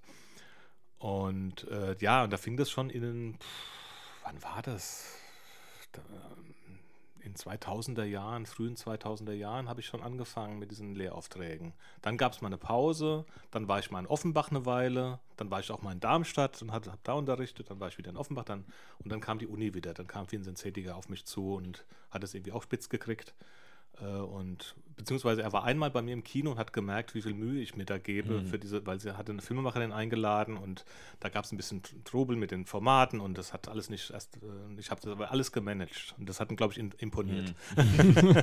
und äh, genau, also irgendwie und dann seitdem äh, ja, hat sich das ein bisschen eingespielt, ja. Also soll es ja auch eigentlich sein. Ja, ja, ja. Ja, weil Ähm, es auch wichtig ist, dass man irgendwie als Filmwissenschaft, in der Filmwissenschaft eben auch diesen Bezug zur, zur Filmgeschichte. Und das ist eben mit dem Material verbunden. Ja, absolut. Nicht verloren geht. Absolut, Ja, deswegen, äh, wir hatten auch mal eine Film AG geleitet für eine Grundschule und da haben wir halt überlegt, okay, wie können wir den Film denn so erstmal erklären? Und da haben wir dieses, äh, diesen ersten Film halt gezeigt, den, den man kennt, wo halt ein, ein Mann auf dem Pferd reitet und das Pferd sich bewegt. Ja, was Film überhaupt ist. Genau. Also quasi eine, An eine Anreihung an Fotos, die dann äh, äh, quasi dir sagen, dass da sich jetzt was, was Be bewegt. beziehungsweise du, du, die Illusion ist ja eigentlich, Genau. dass sich was bewegt, obwohl du eigentlich nur. Bilder hast. Genau. ja. Und das ist, das Genau. ist Wahnsinn. Das kannst du durch, durch so einen Filmstreifen viel, viel besser, finde ich, äh, nachvollziehen, anstatt dass, wenn du auf dem Laptop immer so ein Frame pro Frame anschaust. Ja. Ähm, Oder halt im, im DFF, wo da etliche Apparate stehen, die du drehen kannst, um Ja. zu sehen, dass sich was bewegt. Ne? Mhm. Und dann Daumenkino ist ja auch eigentlich nichts Richtig, anderes als richtig. das. Heißt, heißt ja auch Daumen, Daumen Ja, ja, wird halt So. klar, wir haben es eigentlich nur mit stillstehenden Bildern zu tun. Ja. Es entsteht alles im Kopf erst. Ne? Genau, genau. Und dann die Vorstellung, dass man nicht unbedingt sogar eine Bewegung zeigen kann, sondern dass man auch mal sich vorstellt, man würde jetzt unterschiedliche Bilder hintereinander platzieren. Was passiert denn da, Ja. wenn man das projiziert? Ne? Mhm. Ja, ja. man muss es, filmische Denken geht ja auch noch weiter. Man könnte es ja noch viel äh, mehr ausgestalten in, in Dimensionen, die wir uns noch gar nicht ausdenken, ausstellen, vorstellen können. Ne? Absolut. Ja, durch, vor allem durch, durch die digitale Technik hast du da auch nochmal ganz viele Möglichkeiten, das einfacher. Das lässt sich dann klar. Aber, Ja. aber mit diesem analogen Denken ist es ganz Genau. gut, wenn man vorher so ein analoges Denken hat und das dann überträgt auf die Digitaltechnik. Und das mache ich ja im Prinzip auch bei meinen Sachen. Mhm. Ich arbeite auch viel mit dem Einzelbild und, und so Geschichten. Ne? Deswegen meine ich ja, es ist Ja, ja. wichtig, äh, Ja, ist eine ganz bringt, wichtige bringt sehr Schule. viel dazu, Ja, die ja, Perspektive genau. dazu erweitern. Genau. Ähm, genau, vielleicht reden wir noch mal ein bisschen über die Film-News, äh, bevor wir dann zu den St- Filmstarts kommen von, vom Dezember. Ähm, Ja. Die News, die du meintest, ist wahrscheinlich die, dass Mark Hamill jetzt nicht mehr Ja, mit dem genau. Joker sprechen wird. Ja. Das Ding ist aber, ich glaube das nicht. Ja, ich wollte sagen, es, es, es, es hat mir auch einfach sehr als so eine, als so eine sehr, äh, so eine Headline gewirkt, einfach, als ich ja, das ich meine, dass ich das auch schon mal gelesen habe irgendwo, dass er das schon mal, also Kevin Conroy ist ja jetzt vor einem Jahr gestorben ungefähr. Der, Ähm, der sonst in, also in sehr vielen Medien, wo Batman nicht real dargestellt wird, Animationsfilm. Genau. In Animationsfilm. nur in Animationsfilmen? In, in? Animations, äh, nee, nicht nur. Einmal in so einer. Oh, DC macht ja manchmal so Fernsehserien und da haben die halt immer so Mhm. eine Special-Episode gehabt, wo es einen Batman aus einem ganz neuen Universum gibt und der wurde von Kevin Conroy auch gespielt. Ah, krass, äh, lebendig. Genau, aber äh, Kevin Conroy hat jetzt nicht die, die, die Physis, die man Mhm. von Batman erwartet. Ähm, deswegen haben sie ihm halt auch so einen großen Anzug gegeben und so. Es war halt auch so für DC selbst. So, die wollten Kevin Conroy auch mal zeigen, dass er halt auch Ah, on-screen mhm. Batman spielen kann und der hat auch nicht, nicht lange. Das war nur eine Episode, glaube ich. Ähm, und sonst hat er halt auch in, in, ähm, in Animationsfilmen, hat er Animationsserien, die Batman Animated, Animated Series aus den 90ern. Und dann hat er in den Spielen, in ganz vielen Spielen hat er Batman auch gesprochen. Und ich spiele momentan auch noch Arkham Knight. Und da äh, kann ich, bin ich im Genuss der Batman-Stimme, der, der, der Batman-Stimme quasi. Ähm, obwohl ich sagen muss, dass ich die anderen Batman-Stimmen teilweise auch feier. Also die sind super. Ähm, die aus den anderen Animationsfilmen zum Beispiel äh, oder aus Arkham Origins. Ich will nicht zu sehr über Batman sprechen jetzt. Ähm, aber äh, deswegen, ich meine, Mark Hamill hat auch schon mal öfter gesagt, dass er Luke Skywalker nicht mehr spielen wird und dann das zweimal nochmal gemacht. okay. Und so. Also, Vielleicht hat er ähm, das auch nur aus Pietät gegenüber Kevin Conroy gesagt, aber kann, also ich, ich glaube nicht, dass es zu Ende ist mit seiner Joker-Karriere, Karriere, wenn es doch ist. Äh, absolut Respekt. Der Typ hat das auch seit, weiß nicht, 40 Jahren oder so macht er das schon. Ach, echt so Mensch. Ja, der hat auch mit der Animated Series angefangen. Und Mhm. äh, das Tolle ist ja, du hörst auch, wie er sich entwickelt. Erst hat er so eine quiekige Stimme und du kannst noch ganz, wenn du ganz darauf aufpasst, hörst du noch Mark Hamill in seiner jungen Stimme. Mhm. Und irgendwann geht's gar nicht mehr. Ich meine, wenn man die heute anhörst, dann denkt man sich, wie konnte der so hoch sprechen wie Luke Skywalker in den Original Star Wars Filmen, ne? Ja. Ähm, deswegen. Äh, willst du irgendwas zu sagen? ich habe jetzt ganz schön Nee, Monolog nee. gehalten. Okay. ja, ist ja auch gut, dass Ja. du auch mal äh, was zu sagen hast hier. Ja, dann auch mal was machen. Nee. Nein, also äh, danke, dass du die Nachricht mit reingenommen hast. Wie Ja. gesagt, Mark Hamill ähm, hat, hat schon allen bewiesen, dass er ein Ist- toller Typ ist. Ist Also, wahrscheinlich aber auch in einem halben Jahr schon wieder veraltet. Eben. Aber äh, nee, ist auch, äh, finde ich, ein sehr unterschätzter Synchronsprecher einfach. Er hat eine sehr tolle. Aber ich finde es äh, eine interessante äh, Entscheidung, als, als DC-Person in den 80ern zu sagen, der Typ hat Luke Skywalker gespielt, das ist so ein bestimmt ein toller joker Aber das ist super, weil dann er, er kann trotzdem immer noch arbeiten, ohne nur auf Luke Skywalker Ja. äh, da äh, gezeigt wird. Weil wenn du ihn on Screen siehst, denkst du, okay, das ist Luke Skywalker. Wenn du ihn aber nur hörst und nicht weißt, dass Ja. Mark Hamill Luke Absolut. Skywalker spielt, dann ist es super. So, Ja. also deswegen Original-Synchro von Batman, Animated Series und alle möglichen, was, wo Kevin Conroy und Mark Hamill mitsprechen. Sehr empfehlenswert. Ja. Er hat auch Feuerlord Osei in äh, Avatar der Herr der Elemente gesprochen. Ja. Um auch das nochmal unterzubringen. ja. Ja, und äh, Letterbox. Letterboxd. Ja, Gunther, kennst du Letterbox? Hast du schon mal von Letterbox gehört? Naja, ich kenne es als technische Bezeichnung. Ja. Aber, Ja, ähm, die Plattform selbst aber die du nicht. Plattform, es gibt es schon gehört. Ja, okay. Ja, also Ja, es ist äh, quasi, äh, ich würde es als Social Media Plattform bezeichnen Mhm. auf, auf eine Art und Weise, wo äh, oder auch, was ich auch sehr gerne sage, wie eine Kommentarfunktion für Spielfilme, weil immer wenn ich aus dem Kino rauskomme, dann gucke ich auf Letterbox und gucke, was die Leute dazu geschrieben haben Mhm. und was die Leute gut dazu gut finden, was die Leute dazu geschrieben haben. Und ähm, ich glaube, also ich finde es sehr spannend auf eine Art und Weise, vor allem weil ich auch das Gefühl habe, dass es meine Seherfahrung stark verändert, wenn ich überlege, was kann ich denn jetzt dazu schreiben, obwohl ja gar nicht der Anspruch dafür da ist, dass ich überhaupt irgendwas schreibe zu irgendeinem Film, den ich, den ich gesehen habe. Ähm, Äh, aber äh, ich finde es sehr spannend, dass Martin Scorsese da jetzt quasi ist. Es gibt auch andere Filmemacher, die das quasi machen. Äh, Gerade wo wir bei Mark Hamill waren. Mike Flanagan ist jetzt auch auf, auf Letterbox, der The Fall of the House of Usher, den, den, den neue Netflix-Serie. Ja, Also, da spielt, spielt ja auch Mark Hamill. Genau, da spielt auch Mark Hamill mit und Genau. Mike Flanagan hat eben das auch gemacht, diese Miniserie.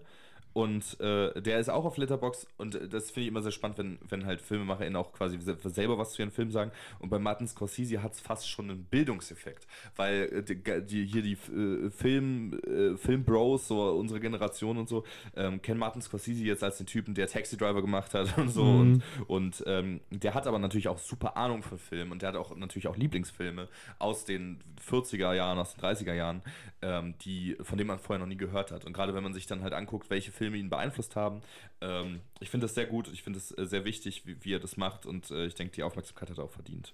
Ja, vor allem, äh, du kannst ja bei Letterbox, ich habe selber keinen Letterbox, weil es mir zu stressig wäre. Ich müsste jeden Film dann antippen und sowas. Ja. Komme ich nicht hinterher.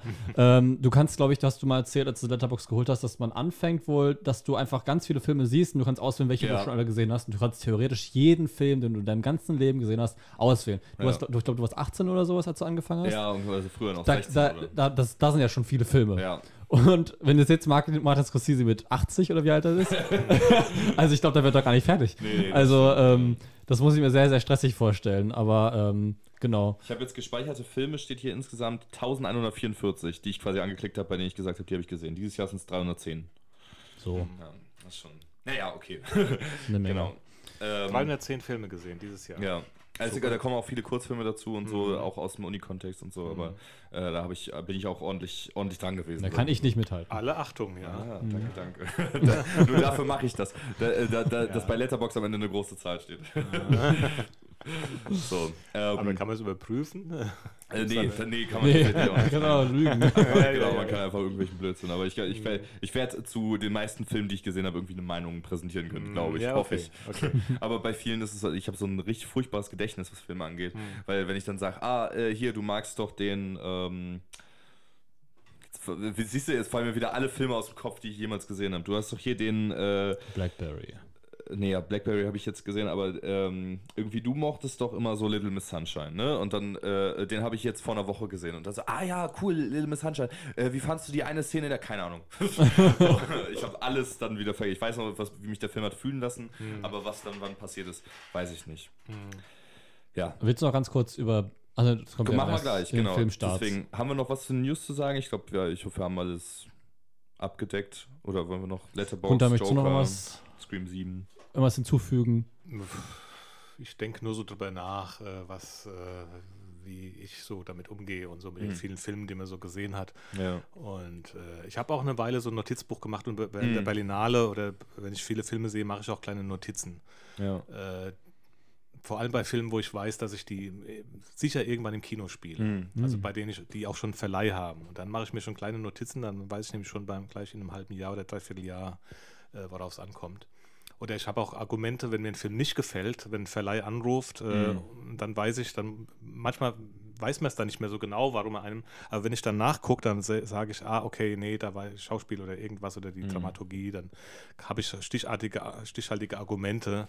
Äh, man kann auch einfach sagen, nee, aber ich, ich, da man ja ein ganz gutes Verhältnis mit den Filmverleihern hat, ne, dann, dann versuche ich das dann schon immer zu begründen. Also ich nehme das Ja. immer sehr ernst, auch FilmemacherInnen, die mir Filme anbieten, äh, die sehe ich mir meistens an. Also ich sehe mir sehr viel an und dann äh, versuche ich das auch mal zu, zu begründen und nicht einfach nur zu sagen, nee, wir haben keinen Platz oder, oder, oder gar nicht zu reagieren, was ja, Ja. auch die meisten machen.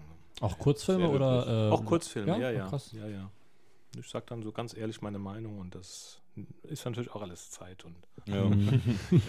Aber das sind auch Prinzipien, das finde ich auch ähm, konsequent. Was ich natürlich jetzt, wenn ich einen Film selbst auswähle äh, fürs Programm, und das sind meistens Filme, die erst in ein, zwei Monaten, dann gucke ich natürlich auch so, was wird drüber geschrieben, weil da gibt es noch nicht so viel. Dann wäre es Ja. schön, wenn es solche Plattformen gäbe, weil dann könnte ich mir so mal so ein Stimmungsbild holen. Mhm. Ja. Und, oder wenn sie auf Festivals liefen, dann gibt es natürlich schon Besprechungen, die, vieles ist auch total daneben, da weiß ich auch genau, also das ist kein Argument, was für mich zählt, Mhm. aber äh, so ein Stimmungsbild kriegt man dann schon. Ne? Es gibt Ja. natürlich auch Kritiken, aber naja, gut, so, führt so weit. Alles gut. Alles Okay. gut. Also nur, Ja. nur ich glaube, Erik kann die Plattform sehr empfehlen. Äh, Ja, hört sich gut an. aber ja. genau. aber ich glaube, es gibt auch viele Nachteile, aber ich, also äh, es, ist, es funktioniert auch viel als Tagebuch. So, ich hab, wir haben vorhin über den ersten Otto-Film gesprochen. Und man so, ah, den habe ich vor ein paar Jahren das letzte Mal gesehen und konnte ich nachgucken, wann ich ihn eingetragen habe. Mai 2020. Ah, ja. Und äh, ja, dann gucken wir uns mal an, was wir denn im Dezember 2023 uns denn so im Kino alles angucken können. Filmstarts im Dezember. Fremont. Nach der Machtübernahme der Taliban 2021 in Afghanistan flüchtete Donja in das kalifornische Fremont, wo sie nun in einer Glückskeksfabrik arbeitet. Um ihrem eigenen Lebensglück ein wenig nachzuhelfen, versucht sie über eine Nachricht, die sie in einen der Glückskekse gepackt hat, einen Freund zu finden. Premiere feierte der Film bereits im Januar beim Sundance Film Festival und auch in Deutschland wird der Film bereits gezeigt. Fremont von Babak Jalali mit Anahita Wally-Sander, Greg Turkington und Jeremy Allen White spielt im Dezember im Malsehen-Kino. Captain Fagatron Saves the Universe. In der deutschen Komödie Captain Fagatron Saves the Universe von Harvey Rabbit verleugnet ein junger schwuler Priester seine Sexualität, hat damit aber wenig Erfolg. Sein außerirdischer Ex-Liebhaber plant unterdessen, die gesamte Erde durch ein kosmisches Ereignis zu einem homosexuellen Planeten zu machen. Und zwischen queeren Orgiendämonen und einer nicht zu verleugnender Liebe verfolgt Captain Fagatron im Chaos der sich bahnbrechenden Ereignisse seine vielleicht wichtigste Mission. Captain Fagatron Saves the Universe von Harvey Rabbit mit Rodrigo Garcia Alves und Bishop Black startet am 7. Dezember in den deutschen Kinos.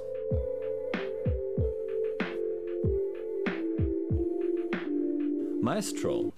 Leonard Bernstein ist ein Maestro, ein Meister seiner Kunst. Doch nicht nur die Musik spielt eine große Rolle für den Komponisten. Auch die Beziehung zu Felicia Montealegre bestimmt über 30 Jahre hinweg sein Leben maßgeblich mit. Diese Zeitspanne wird in diesem von Netflix produzierten Film auch dargestellt. Die meisten von uns kennen Bernstein für sein Musical West Side Story. Maestro von Bradley Cooper mit Bradley Cooper und Carey Mulligan startet am 6. Dezember in den deutschen Kinos. Weitere Filme, die im Dezember starten, sind unter anderem Blackberry, Godzilla Minus One, May December, Wonka und Aquaman Lost Kingdom. Und exklusiv im Malsehen-Kino laufen die Filme Die Sirene, The Sound of Cologne, Little Fugitive, Safe Space A Porn Revolution, Fremont, Captain Fagatron Saves the Universe und Die unendliche Erinnerung. Ja. Wow, was Stimmt. für ein Dezember. ja, das stimmt. Alles hat äh, Felix sehr schön rausgesucht. Wir Aber, haben ja auch mhm. die ganze Zeit äh, die Flyer auf dem Tisch liegen vom, vom Alseen-Kino. Genau, deswegen ist es ein, ist ein toller Zufall, äh, dass, also toller Zufall ist vielleicht ein bisschen nicht die beste äh, Be- Beschreibung dafür, aber ähm, man merkt schon im Dezember an, finde ich, dass es keine, äh, dass die großen Hollywood-Filme aus, ausgeblieben Ja. sind. Also merkt man schon, dass der Streik äh, sich Ja. halt Ja. sehr stark auf, auf das äh, Programm der Kinos jetzt ausgewirkt hat. Ja, Ja. ich habe so geguckt, ich wollte, äh, wir versuchen ja immer so ein großes Spektrum abzulichten. Also das, das, das gelingt uns manchmal mehr, manchmal weniger in den Filmstarts. Und da war ich, okay, ich möchte ein paar ähm, von den Filmen, die du mir, äh, die du uns geschrieben hast, äh, die wollte ich da erwähnen. Und halt auch gucken, okay, was ist denn so der populärste Film, der jetzt demnächst startet, wo man noch nicht weiß, worum es geht wirklich. Äh, deswegen habe ich Maestro ausgewählt. Ähm, wo viele halt, also wo ich mir denke, okay, den kann man nochmal erklären. Bei Wonka muss man das, finde ich, nicht erklären. Ähm, und das ist schon krass. Das ist mir aufgefallen, es gibt eigentlich nur Maestro, Aquaman und halt Ja. Wonka äh, von den großen Namen aus Hollywood. Ähm, also das ist schon das heftig. ist auch nicht, Ja. nicht die schönste Aussicht. Also Aquaman 2 ist es ja. Ja, ja. Und äh, äh, wo, wo Flash halt auch extrem gefloppt ist und so. Das wird, glaube ich, nicht so. Bei Wonka sehe ich noch eine Chance fürs Weihnachtsgeschäft und so, aber, aber ansonsten sehe ich vor allem eine Chance darin, europäisches Kino wieder zu entdecken, jetzt durch den, durch den Streik. Mhm. In, in der Zeit, in der uns quasi Hollywood-Filme fehlen, sozusagen. Und da haben Mhm. wir, glaube ich, echt eine, eine gute Kompilation jetzt gerade im Malsehen-Kino äh, ähm, im, im Dezember. genau. Also auch auch in den Arthouse-Kinos. Darf man äh, auch nicht vergessen. Genau, ja, ja. Also Maestro, Ma- Maestro läuft dann äh, bei den Kollegen im Arthouse-Kino. Natürlich. Äh, ähm, und genau, wir haben im Malsehen-Kino aber halt auch einige Filme, die dann äh, noch laufen, die vorher schon gestartet sind, wie Anatomie eines Falls zum Beispiel, Goldene Palme-Gewinner. Ähm, äh, hatten wir, nee, hat, genau, äh, hatte ich in, diese, in diesem Instagram-Reel, wo, äh, weil die November-Ausgabe ja ausgefallen ist, hatte ich das besprochen. Äh, ich freue mich, äh, um äh, nur um äh, das einmal kurz äh, zu sagen, weil es in den weiteren Filmstarts war. Ich freue mich sehr auf die unendliche Erinnerung, weil da habe ich richtig Lust drauf. Muss ich sagen, der, der läuft zwischen, zwischen dem 28.12. und 3.1., wenn ich das hier Mhm, richtig sehe. genau. Ähm, und das sieht richtig gut aus. Es geht um, nicht, äh, um chilenischen Journalisten und Autoren ähm, und äh, eine Schauspielerin, die spätere Kult Kultusministerin von Chile geworden ist. Äh, und die heiraten nach 20 Jahren glücklicher Beziehung. Pa Paulina beginnt 2014 damit, alltägliche Momente auf Video aufzunehmen, als bei ihrem äh, Mann Alzheimer di- diagnostiziert wird. Also es geht quasi um, um äh, auch wieder um Alzheimer und so diesen Verlust. Äh, Momentaufnahmen von Liebe. Ich, ich lese gerade auch einfach nur den Flyer, Flyer vor dem Überlegen. Ähm, äh, und das finde ich sehr spannend, weil es natürlich ein sehr ein, eindringliches Thema ist. Wir hatten mal auf unserem YouTube-Kanal äh, Filmfritzen, haben wir mal äh, Dokumentationen auf, äh, auf Netflix vorgestellt und da habe ich eine äh, über eine gesprochen, die hieß Dick Johnson is Dead und da wurde ähm, am Rande eben auch Alzheimer ähm, thematisiert. Und das ist auch ein sehr persönliches Thema, aber es ist, finde ich, ein sehr, sehr spannendes Thema, wo ich mich sehr darauf freue, das vielleicht in diesem Film dann zu erkunden. Lief auch schon im DFF, glaube ich. Habe ich da leider verpasst, dementsprechend Ja, freue ich mich über die Möglichkeit, das im, im Mal sehen nachzuholen. es stimmt. Die hatten, es ist ja eine chilenische Genau. Produktion, genau. Der lief da, glaube ich, in dem Festival. Ja. Ja. freut mich sehr, dass dir das so gefällt, weil äh, ich habe den Film nicht gesehen, meine Kollegin hat dann ausgewählt und Mhm. äh, ich kritisiere sie schon die ganze Zeit so, habe gedacht, oh, schon wieder ein Alzheimer-Film, wen interessiert Ja. denn das? Ja. Und du widersprichst mir jetzt komplett äh, und ich, ich freue mich sehr, wirklich, es freut mich. Ich lasse mich auch gerne überraschen. Also ich habe in letzter Zeit sowieso unheimlich viel Überraschungen erlebt. Ich merke so, dass ich mit meinem Latein, also dass ich manchmal so absolute Fehleinschätzungen, Mhm. was das Programm angeht, äh, so ein Film wie Total Trust, äh, wo es um die Überwachung in China geht, ne? Das, habe ich auch gedacht, gibt es doch dauernd Fernsehdokumentationen. Das Kino lief gut. Es war, es war, also waren ein paar Sachen, wo ich wirklich äh, äh, total überrascht war, äh, dass, dass es ins Kino zieht. Und äh, klar, und äh, deswegen danke für diesen tollen Tipp. Ja. Ich finde auch, äh, das habe ich nochmal extra deswegen in den Film-News, einge äh, Filmstarts eingebaut, dass du auch wirklich Filme zeigst, die es nur, ähm, die es nur in mal Kino gibt und das nicht nur ein Film oder zwei Filme, sondern halt wirklich eine Masse an Filmen, die du man Genau. sonst woanders nicht äh, mitbekommt. Ähm, auch wenn sie nicht ähm, quasi jetzt erst starten, sondern halt schon gestartet sind. Ja, gut, das ist dann, äh, sind halt immer so zwei Stränge, die wir verfolgen. Einmal so ein bisschen, also es gibt Filme, die vertragen auch mehrere Kinos. Und da ist es auch gut, da macht es auch nicht viel aus, wenn wir den zwei, drei Wochen nach dem Start in den Arthouse-Kinos dann auch nochmal bei uns spielen. Vieles spielen wir ja parallel auch. Wir zeigen ja grundsätzlich alles mit Origin in Originalfassung mit Untertiteln. Die Arthouse-Kinos machen dann so spezielle Omo-Tage. Aber im Prinzip ergänzt sich das auch und, und Frankfurt hat eh, also ich meine, wir haben ja auch Kinos verloren jetzt durch die Corona, also das Berger Kinos, Orpheus macht nicht mehr so viel Programm. Also es ist, es gibt äh, viel mehr Angebot, als es Kinos gibt und wir müssen uns irgendwie das aufteilen und das äh, ergänzt sich eigentlich ganz gut. Aber wir müssen, will natürlich auch, dass das mal sehen, nach wie vor sein auch so ein, seine Exklusivität auch erhält, indem wir einfach, und das ist auch das, was mir sehr am Herzen liegt, also Filme zu spielen, die sich auch an, auch an manche, an die sich keiner so rantraut, auch, ne? wo manche sagen, oh, da verbrennen wir uns nicht die Finger, das ist zu riskant. Und äh, auch wenn, auch auf das Risiko hin, dass vielleicht nur fünf bis zehn Leute pro Vorstellung kommen, das kann, wird sich sonst keiner erlauben, aber ein Film, der uns dann wichtig ist, das machen wir dann. Also das Risiko gehen wir dann auch ein. Es muss halt dann wieder ausgeglichen werden durch gut laufende Filme, aber das haben wir meistens in der Woche. Wir haben meistens einen Film, der, der es dann wieder wettmacht. Jetzt haben wir den neuen Ken Loach, The Old Oak, den haben wir sogar als einziges Kino in Frankfurt und das macht sich total bemerkbar. Da haben wir dann endlich mal wieder ein paar Tage richtig ausverkauftes Haus. Also das ist... Ähm, aber klar, das, äh, sowas wie die Sirene wird wahrscheinlich, also bestimmte Filme und andere Filme sind halt auch so gut, dass wir sie wirklich auch nochmal spielen, dass, dass auch manche wollen dann auch die bei uns sehen. Die fragen dann auch, ja, wir wollen den aber bei, bei dir sehen. Ja. Anatomie eines Falls, klar, großartiger Film, also dann äh, machen wir das nochmal. Ne? Also das ist ir- irgendwie so eine, die Dosierung, die, die, die ist eigentlich entscheidend, ne? dass man einfach auch so, eine, so einen Querschnitt und auch so, auch so verschiedene Altersgruppen anspricht und auch so das, das Verhältnis zwischen Dokumentar, Spielfilm, immer mal auch ein Animationsfilm, obwohl sie mir ein bisschen schwer haben. Und ja, genau. Ich habe habt auch eine, eine, eine Kinderreihe, Kinderkino, und Ja, da zeigt ihr genau. zum Beispiel Heidi in der Stadt, Teil Ja, 2. genau. Das, das finde ich total Das ist die spannend. japanische, äh, Ja. die Originalfassung eigentlich. Ja, genau. das ist so, dass, äh, äh, dass so alte Filme, also alte Animationsfilme halt da auch nochmal einen Platz finden für Kinder. Weil das Ja. na- natürlich auch nochmal was ganz anderes ist, als man sonst in anderen Kinos sieht für, äh, für Kinder. Das finde ich sehr spannend. Wobei das Kinderprogramm vom Film- und Kinobüro organisiert wird. Ah, Und das ist ähm, natürlich in Absprache mit uns. Wir kriegen dann eine Vorschlagsliste und dann wird abgestimmt und so. Aber das ist äh, von, insofern von Vorteil, weil die Filme dann, die kursieren dann, die touren durch die verschiedenen hessischen Kinos. Und äh, wir haben, wir, es ist dann günstiger für uns. Ah, Weil wenn wir so. die alle Mhm. einzeln äh, ausleihen müssen, würden, müssten wir jedes Mal eine Mindestgarantie zahlen, die der Verleih ja aufruft. Mhm. 100 Euro, 150 Euro, was auch immer. Das kommt natürlich bei einer Forschung meistens nicht rein. Ja. Auch wenn es noch so voll wird dann äh, mit Kindern. Aber wir haben dann 4, 5 Euro Eintrittspreis. Wie Ja. soll das dann äh, reinkommen? Ne? Aber das äh, teilt sich dann auf und das ist irgendwie ja, eine, eine, eigentlich eine schöne Lösung. Und da ist das Film- und Kinobüro Hm. äh, sehr hilfreich. Genau. Also gibt es dann auch so, äh, also gibt es auch einzelne Grundschulen, die, mit denen du dann Projekte hast, von wegen, Ja, die okay. fragen dann an. So. Es gibt dann auch immer mal, also ich habe jetzt zum Beispiel am Übermorgen äh, zwei Kinderhorte, die dann, beziehungsweise mehrere sogar. Ich habe jedes Mal das Kino voll, 60, 70. Äh, es wird über die Stadt Frankfurt organisiert. Also ich habe sehr viel Anfragen, tagsüber auch, also für so Sondergeschichten mit Kindern, Kinderprogrammen, ja, ja. ah, okay. Ja. Ja. Also, ja, sehr beliebt. Und die Schulkinowochen gibt es ja jedes Jahr, ne? Mhm. Also so, so Sachen. Da sind wir schon immer dabei, ja.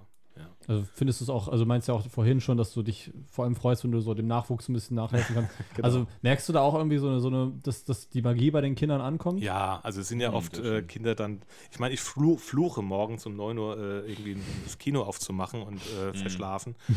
Aber wenn die dann mit großen Augen da rauskommen, die Kleinen, waren teilweise noch nie im Kino vorher und, Ah, und sehr dann schön. sagen, oh, das war ja toll. Mhm. Mhm. Ja, also richtig. Toll. Und dann, dann denke ich mir, okay, dafür hat sich's Ja, gelohnt. was Ja. gibt's Schöneres? Das Ja, sehr schön, ja.